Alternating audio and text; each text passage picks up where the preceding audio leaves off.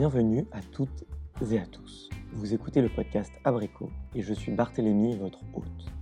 Abricot est une conversation avec des femmes inspirantes pour leur demander leurs secrets afin de réussir leur vie professionnelle et personnelle. Ceci est le premier épisode d'une série de 12 interviews. Si l'épisode vous plaît, faites-le moi savoir en laissant un commentaire et une note sur iTunes, Apple Podcast ou votre plateforme de podcast préférée. Dans cet épisode, je vous présente Audrey Gentilucci. Audrey est la cofondatrice de Label Experience, une agence qui crée des pop-up stores éphémères pour des grands groupes de retail. J'ai rencontré Audrey dans un studio d'innovation appelé le School Lab.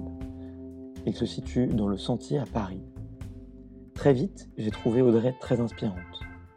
Son sourire, sa douceur, son humour m'ont tous mis très à l'aise elle est aujourd'hui une femme que je considère comme un exemple à suivre pour moi, mais aussi pour Abricot.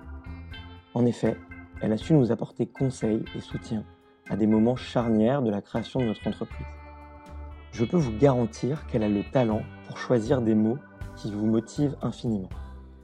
Dans ce podcast, on parle de comment son envie d'entreprendre l'a rattrapée alors qu'elle était encore salariée dans un grand groupe et qu'elle rêvait d'entreprendre depuis tout petite du soutien de son entourage quand la belle expérience n'était encore qu'une idée, et aussi de la façon dont elle gère sa vie de famille avec son mari entrepreneur lui aussi, et ses deux jeunes enfants. Je vous souhaite une très bonne écoute et une petite surprise vous attend à la fin de cet épisode. Bonjour Audrey. Bonjour Thalie. Merci beaucoup d'avoir accepté l'invitation d'Abrico. On est vraiment ravis de te recevoir aujourd'hui. Euh, pour ceux qui ne te connaissent pas, tu es la cofondatrice de Label Experience, une entreprise qui accompagne les marques dans la création et la réalisation de leurs espaces de retail, leurs espaces de travail, mais aussi les bars, les restaurants, un petit peu tout à la fois. Mm. Avant ça, tu as eu une, une, carrière très variée, un peu corporate, parfois un peu moins.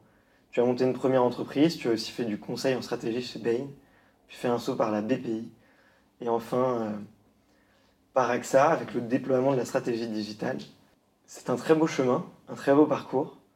Qu'est-ce qui t'a mené vers l'entrepreneuriat et vers la belle expérience? Euh, Bonne question. Euh, donc déjà, euh, j'ai, je pense que j'ai toujours bien aimé monter des, des projets. Dès que j'étais jeune, j'étais toujours, toujours un peu chef de groupe, etc.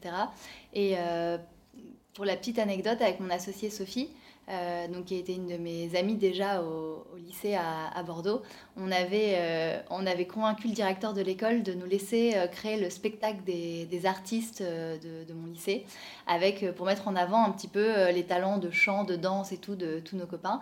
Et donc pendant plusieurs mois, on s'est motivé, on a créé des chorés, on a, on a fait quand même 40 minutes de spectacle avec les répétitions des classes, etc.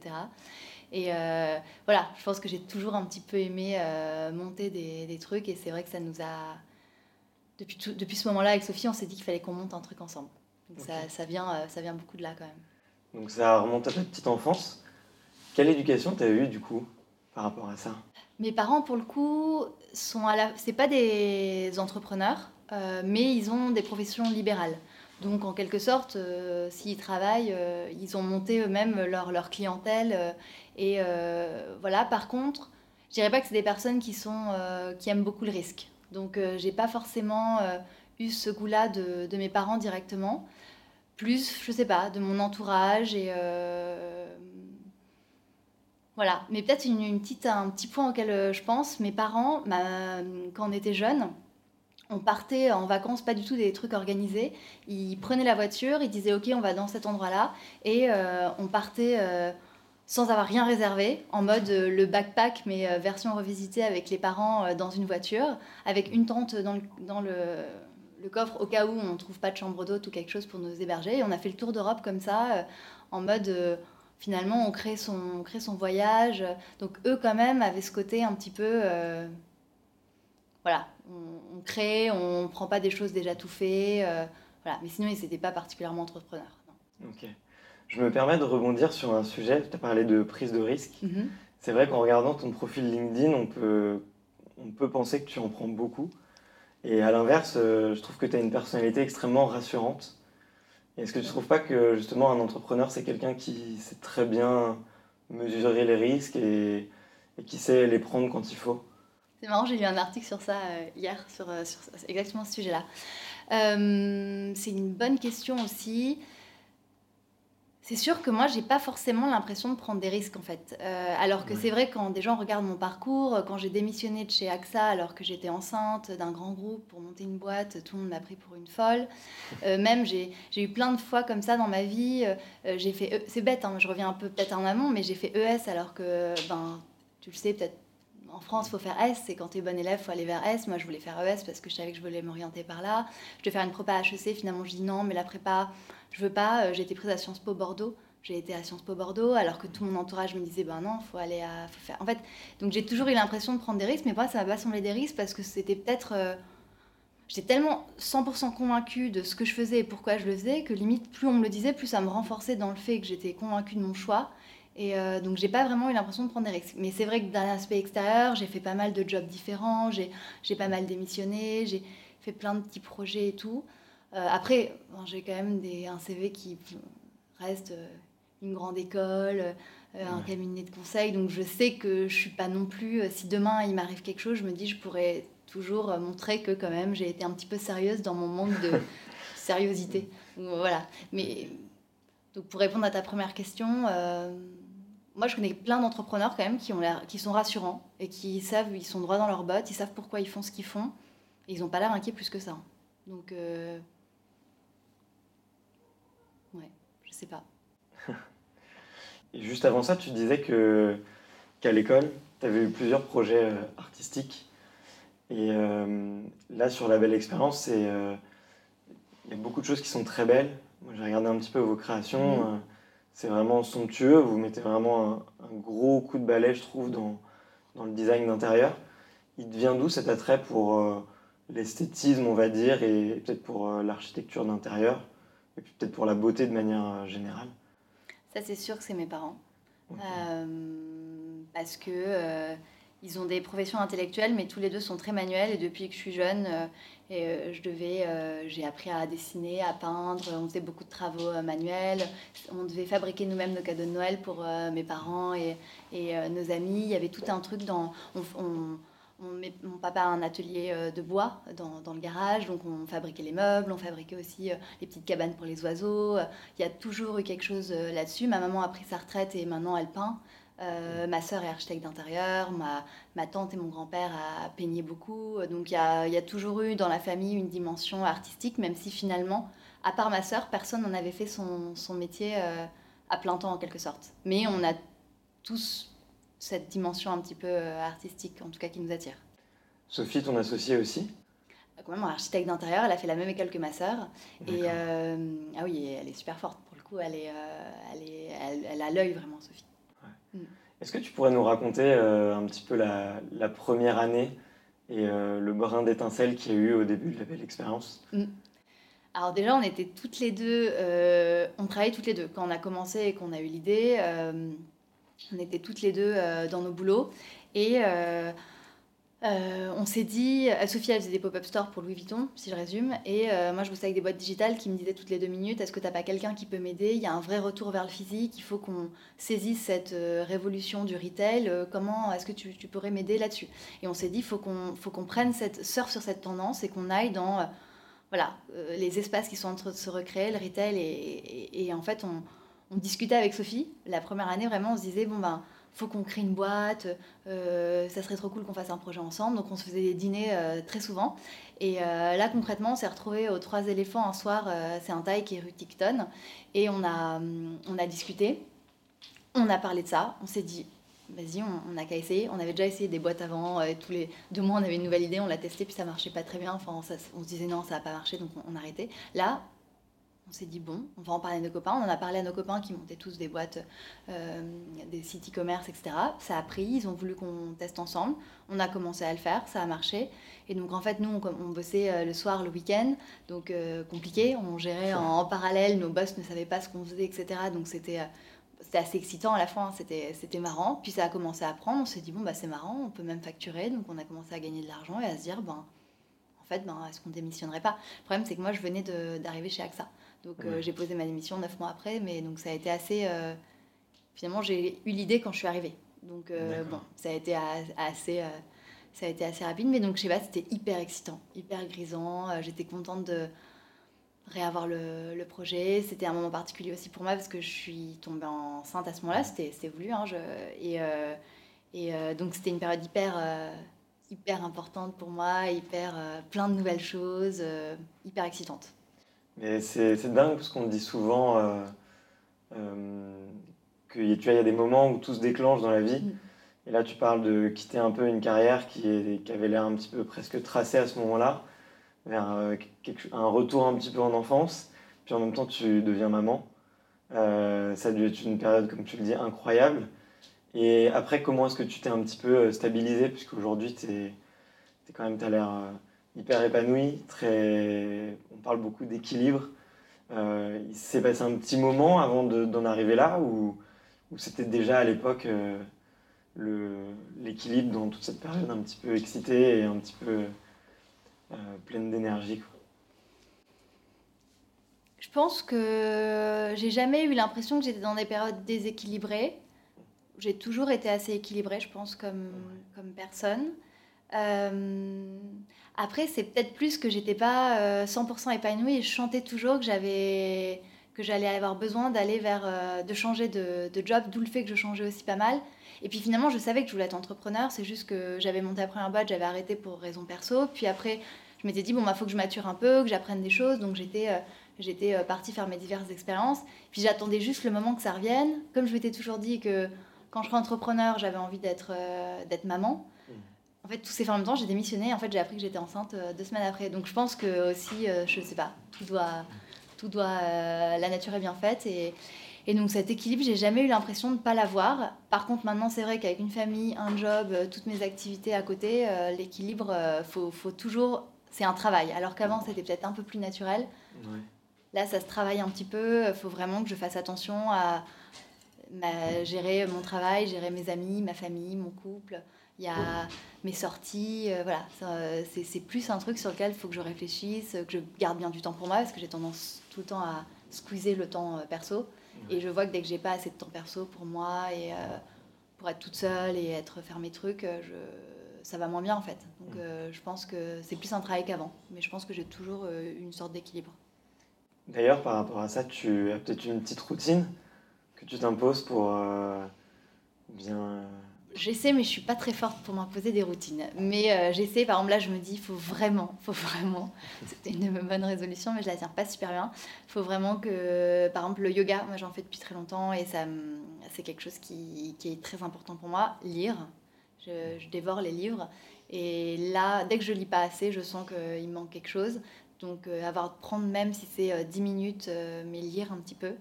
Et, et écrire aussi, j'ai toujours tenu un journal. Et j'ai beaucoup moins de temps, évidemment, hein, aujourd'hui.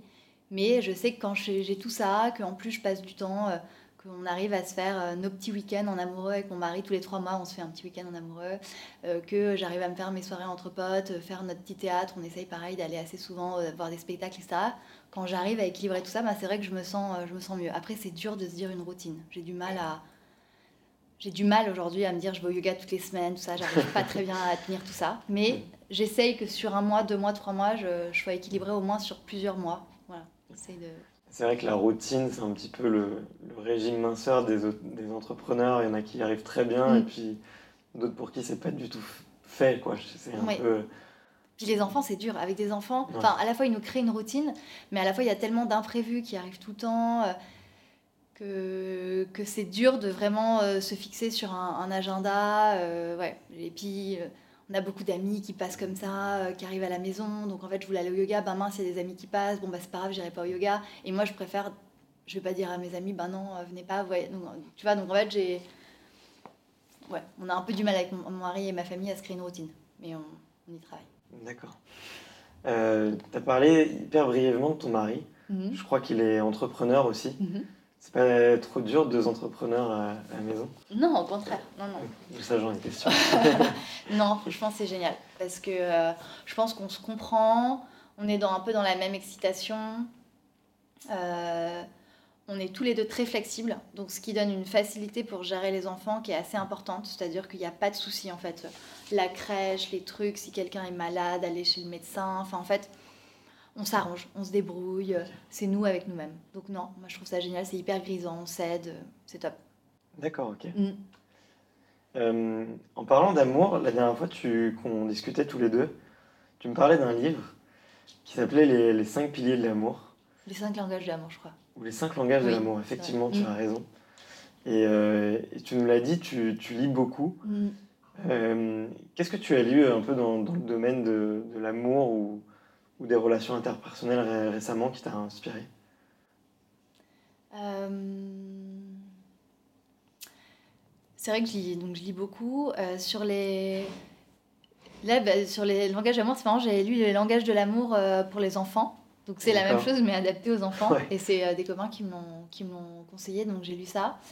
Euh, sinon, euh, je lis, je me souviens jamais des titres des livres que je lis, c'est l'enfer. Mais j'ai mm. toujours lu pas mal de bouquins autour de la philo, ce, ce qui est un peu maintenant le développement personnel. C'est ma grand-mère qui m'avait transmis ça. Elle était bibliothécaire et conférencière, donc c'était le paradis pour moi, tous ces livres. Et elle était très axée sur la philo, la spiritualité. Et finalement, on en revient beaucoup à, ces, euh, à des questions d'interpersonnel, de, comportement, d'attitude, de comment trouver un équilibre, de spiritualité. Et euh, donc, je lis ça depuis, euh, je dirais, que j'ai 15-16 ans. Donc, ça m'a toujours un petit peu suivi. J'ai pas. moi, j'aime bien tout ce qui est Frédéric Lenoir, mais ça fait longtemps que j'ai pas, j'ai pas lu de, de bouquin de lui. Et sinon, je lis un peu, mais j'ai pas les titres en tête. J'en ai plein dans ma bibliothèque. mais voilà. Mais en tout cas, c'est quelque chose qui est, que j'aime beaucoup. J'aime bien parfois prendre du recul et me poser des questions euh, euh, sur ces sujets-là. Donc ça fait partie du type de livre que je lis parmi, euh, parmi tous les livres que je lis. Je voulais te poser deux dernières questions sur la belle expérience. je trouve que le nom est très beau et très esthétique. Mm-hmm. Comment est-ce que vous l'avez comment est-ce que vous l'avez trouvé et est-ce qu'il a une signification particulière? Alors, c'est pas nous qui, l'avons trouvé, c'est Claire, c'est une de nos copines de Bordeaux. Euh, elle est vraiment hyper forte dans tout ce qui est euh, naming, etc. Et alors, euh, qu'est-ce que ça veut dire? Nous, à la base, depuis le début, on se veut créateur d'expérience, donc d'où l'expérience. Et après, label, c'est pour le jeu de mots, la belle expérience, une belle expérience. Et on, espère, en tout cas, on veut donner un petit label à, nos, productions, en quelque sorte, et que ça soit un gage de, de réussite. On espère. Donc voilà, d'où l'idée de label expérience. Ok, très chouette. Et, euh, et, enfin, la dernière question que je voulais te poser, c'est que euh, vous avez une équipe qui est composée euh, en grande majorité de, de femmes. Mhm. et je trouve que de l'extérieur, en tout cas, il y a une ambiance qui a l'air très chaleureuse et très bienveillante. Est-ce que tu nous pourrais nous parler un peu de la culture chez Label mm. et comment est-ce que vous l'avez mis en place? Je pense qu'on l'a mise en place par nos personnalités en quelque sorte et toutes les deux dès le début, euh, on a, on n'y a, pas beaucoup réfléchi, mais quand même, les mots revenaient souvent. C'était vraiment exigence et bienveillance. Je pense que toutes les deux, on a été un peu, euh, dans nos premières expériences professionnelles, on a été un peu élevés à la dure. Et donc, on est très exigeante euh, avec nous-mêmes et dans le travail qu'on rend à nos clients. Donc, on a essayé de pousser ça auprès de nos salariés tout en ayant euh, le côté euh, bienveillant et euh, mettre tout ça dans un monde de bisounours où on a envie que les gens s'entendent bien et soient, se sentent bien en fait. On n'a pas envie de... On a eu des expériences où parfois on ne se sentait pas forcément bien dans nos jobs à des moments donnés avec des managers qui n'étaient pas terribles, etc. Et on s'est dit on ne veut pas reproduire ça. Donc comment on fait pour concilier cette exigence et cette bienveillance? Je pense que là, c'est par contre un travail qu'on devra, faire dans l'équipe. Vraiment essayer de mettre cette culture, de le dire, que ce sont nos mots-clés, d'en parler plus, parce que je suis pas sûre que, que l'équipe ait mis ces deux mots euh, déjà, euh, enfin, qu'ils aient en tête ces deux mots. Ça serait intéressant qu'on en parle avec eux. Mais si ça peut un peu t'orienter et te conseiller, là, j'ai lu un livre qui s'appelle Delivering Happiness. Mm-hmm. En français, euh, on l'a, ça a été traduit l'entreprise du bonheur. Et il explique qu'il a envoyé un email à tous ses salariés pour leur demander euh, en dix mots comment est-ce que vous pourriez mhm. euh, parler de l'entreprise, donc ses apos entre, entre autres. Euh, et, il a été extrêmement surpris du résultat et finalement la culture vient plus de ses employés que de lui. Et il explique à quel point c'est un cercle vertueux. Il faudrait qu'on fasse des tests. Allez. Mm. On, se revoit pour la prochaine interview où tu nous dis les, les 10 valeurs qui sont sorties. Super. Comme tu le sais peut-être, sur Abricot, on aime bien faire connaissance avec euh, notre communauté mhm. de manière un petit peu originale. Euh, on pose des questions un petit peu atypiques. Est-ce que tu es, est-ce que tu es prête à te prêter au jeu? Bien sûr. À se prêter. bien sûr. La question qu'on aime beaucoup, si tu pouvais euh, dîner avec une personnalité célèbre de ton choix, décédée ou vivante, qui choisirais-tu? Alors moi, c'est c'est évident. Je me suis toujours dit c'est Poutine. Euh, ça, peut en surprendre certains. Euh, mais j'ai habité, j'ai, en fait, étudié, j'ai travaillé en Russie et j'avais fait une espèce de gros mémoire sur sa politique étrangère entre 2000 et 2008. C'est une personne qui m'intrigue énormément et j'aimerais en fait lui poser des questions et qu'il puisse me répondre sincèrement parce que voilà, il y a plein de choses qui m'intriguent énormément. Et je vais d'ailleurs à Moscou euh, la semaine prochaine. D'accord. Si tu peux m'organiser ça. on ferait une petite interview sur voilà. avec, avec Vladimir. Et tu penses qu'il te répondrait sincèrement? Bah non, hélas, non. Je pense qu'il est très calculateur. Mais je sais pas. En fait, j'aimerais avoir. Euh, tu me dis que je peux faire ce que je veux, alors ça serait cool, je lui demanderai. Et, euh, euh, et, on, verra, mais j'aimerais bien. Non, je pense pas que. Je pense qu'il répond sincèrement à personne. Il, a, il, est, il est assez seul, je pense, quand même, et, et très calculateur. Tout ce qu'il fait, il a trois coups, trois coups avant tout le monde, et, et donc non, non. Si, si, si c'est pas les règles du jeu euh, dans le dîner, euh, non, on me répondra jamais sincèrement. À part à l'instant, à quand remonte ton dernier fou rire et pourquoi? Euh, donc c'était, c'était c'est sûr cette, semaine avec, avec les enfants, avec ma petite Louise qui joue à cache-cache et, qui a bondi. bref, c'était assez drôle. Et sinon, donc on rigole beaucoup, ben, forcément avec les enfants. Et sinon, Sinon, on est parti en vacances avec des copains là, pour un mariage à Megève. Mhm. Ça, ça volait pas très haut le niveau, mais on avait passé trois jours à, à vraiment euh, des bons vieux fous rires. Euh, euh, vraiment, voilà, mais ça volait pas très haut. Mais on, a beaucoup ri. J'ai pleuré de rire, j'avais mal au ventre tellement je rigolais. Enfin, voilà. C'était assez agréable. Ça va pour les copains, on leur dira. Voilà. ton premier baiser, une histoire belle ou une catastrophe euh, c'était pas une catastrophe, mais c'est pas mémorable parce que c'était une personne à qui je tenais pas particulièrement, donc euh, rien, de, rien de particulier à noter. D'accord. ton film ou ton roman d'amour préféré Alors j'ai commencé par les livres. Donc moi j'adore euh, Anna Karenine, la Russie toujours. Hein. Mais c'est Anna Karenine d'ailleurs qui m'a donné envie d'aller en Russie. J'avais aucune attache pour la Russie et c'est pour ça que je suis partie là-bas, que j'ai vécu un peu, etc. J'aime beaucoup Belle du Seigneur aussi. C'est vraiment un roman qui m'a marqué. Et comme euh, comme film, euh, c'est complètement cheesy, hein, mais j'ai adoré euh, le moment que j'ai passé quand j'ai regardé The Notebook. J'étais à ce moment-là, j'habitais au Canada, j'étais sur une sorte de c'était un campus, un campus à l'américaine, et on, on habitait tous dans, dans, des, dans, des, résidences et on était dans cette salle. Donc il y avait des énormes canapés avec plein de coussins et de couvertures. On était qu'avec des filles, donc avec mes copines euh, canadiennes et américaines. Et on avait des pop-corn et on a pleuré toute la soirée comme des madeleines. Et, et ça me ressemble pas forcément à 200% ce genre de moment, mais j'ai passé vraiment j'ai un super souvenir en fait de, de, ce film grâce à ce moment. D'accord, ok. Et euh, du coup, dans la même lignée, tu parles beaucoup de Russie, mais peut-être que ça va être un petit peu différent. Euh, c'est quoi le grand moment de l'histoire que tu aurais aimé vivre? Je sais pas si ça, si ça aurait été en Russie. Euh, je pense que je reviendrais à quelque chose de plus euh, français. ça, c'est mon côté un petit peu peut-être Sciences Po qui, qui, qui revient, mais c'est assez historique, mais c'est vraiment et assez constitutionnel en quelque sorte. C'est vraiment toute la période de la avant et pendant et après la Révolution française. J'aurais adoré rencontrer euh, Marie-Antoinette, Rousseau, Voltaire, comprendre qu'est-ce qui se passait à ce moment-là, puis vivre un petit peu ces changements de régime, de constitution, voir Napoléon, euh, euh, voir comment il avait... comment il est arrivé au pouvoir, puis après toute sa chute. J'ai beaucoup lu sur Fouché ou Talleyrand, c'est des hommes qui m'inspirent pas mal, puis après tout, toute la période d'après. Donc en fait, je pense que c'est une période qui est hyper importante pour notre, euh, notre euh, aujourd'hui notre pays, notre démocratie et le pacte social euh, français. Et j'aurais aimé en fait faire partie de, de ces 50 ans qui, ont, qui ont pour moi été à la base de beaucoup de choses.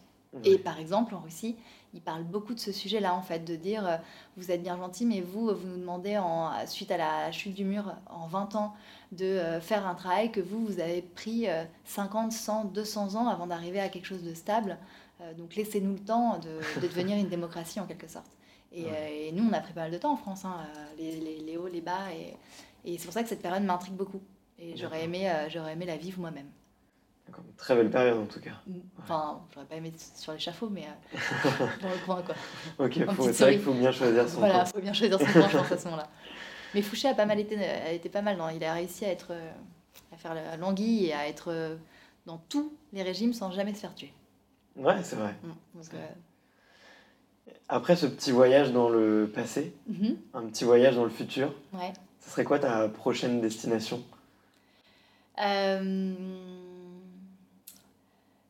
On est en train de réfléchir avec mon mari. On veut faire un truc, on aimerait partir tous les ans pendant un mois, vivre euh, dans une ville qu'on aime bien.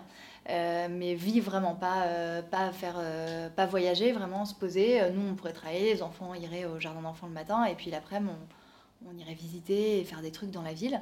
Et on, notre première destination, on aimerait bien partir à Cape Town en Afrique du Sud. Et on doit aussi faire notre voyage de noces. Et on voulait partir peut-être en Afrique du Sud ou dans le sud de l'Afrique, en tout cas, du continent africain. Donc on est en train de regarder si on pourrait pas faire ça euh, d'ici la fin de l'année. Essayer de, combiner tout ça. Euh, voilà, c'est en réflexion. Un petit safari en plus Voilà, ouais, on adorerait faire ça. Donc je sais pas comment on va réussir à faire tout ça, mais, euh, on, y réfléchit. mais en tout cas, ouais, Captain, c'est vraiment une ville somptueuse. Non, j'ai eu la chance d'avoir des amis qui y sont allés. Ok. Et, qui m'ont très donné, qui m'ont donné très envie, en tout cas d'y aller.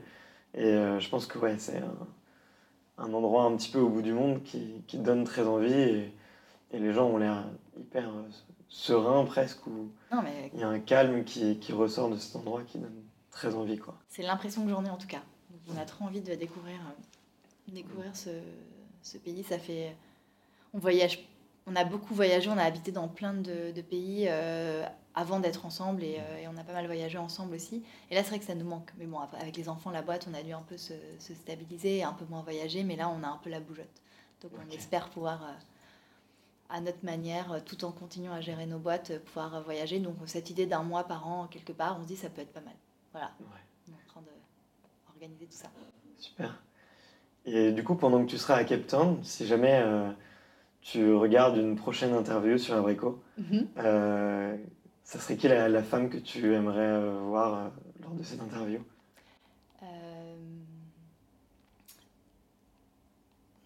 Moi, je trouve que... ouais, parce que je trouve qu'il y a quand même pas mal de filles, mais moi, c'est une personne qui m'impressionne tout le temps.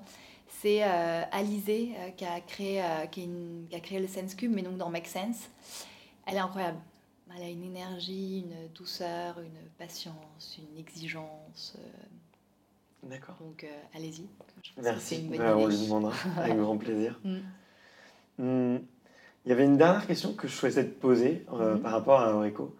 On, j'avais, on avait vu un petit peu avec toi que tu aimais bien essayer d'aider tes amis à se retrouver. Ça vient d'où ce petit, cette petite passion ou ce petit plaisir de vouloir aider les copains à être en couple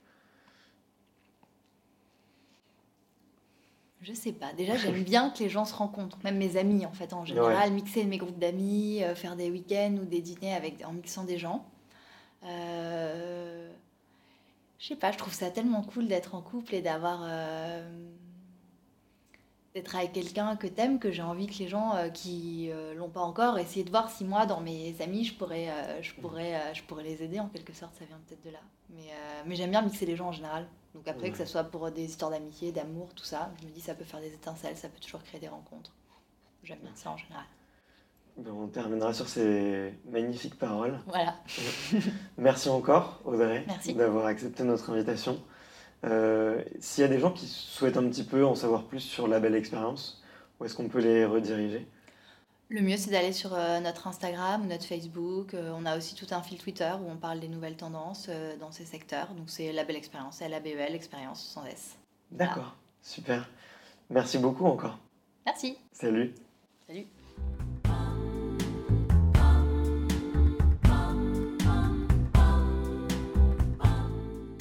Merci d'avoir écouté Abricot. Si l'épisode vous a plu, parlez-en à vos proches et laissez-moi une note sur votre application de podcast.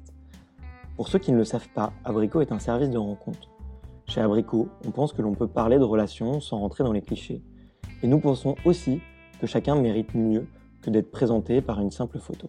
Si vous avez Instagram, vous pouvez nous suivre sur le compte Abricot Paris. On y poste des profils de femmes qui ont marqué l'histoire, mais ne sont jamais reconnues du grand public. Encore une fois, si vous avez écouté jusque-là, je vous dis un grand merci et je vous souhaite une excellente semaine pleine de sourires. À la semaine prochaine!